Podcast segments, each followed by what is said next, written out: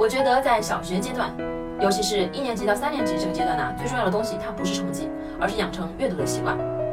我想了一下，与其说是高考改变了我们的命运，其实是多读了几本书，让我们把某些问题看得更清楚了。小时候读的那些书，虽然没有对成绩起直接的作用，但每一本书都让我去思考了一些问题，这些思考才把一个人的后劲儿给带起来。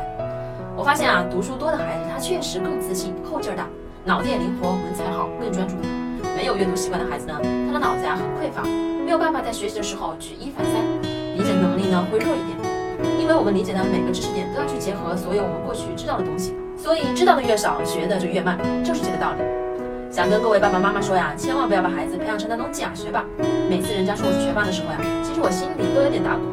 我觉得假学霸就是考了个好分数，而真学霸是什么呢？真学霸起码有四个方面的数字。第一呢，有思想，读书读得够多，知道的道理呢也多。第二个呢，有能力，有解决问题的能力，不管是学习的还是生活的都能自己搞定。第三个，有情商。懂得换位思考，体谅他人，有同情心。最后一个就是有理想，敢于挑战，有梦想，有追求。我觉得啊，这样的真学霸才是我们想要培养的，而假学霸其实一击就倒，真学霸才能够制胜整个学习生涯，甚至成为人生的赢家。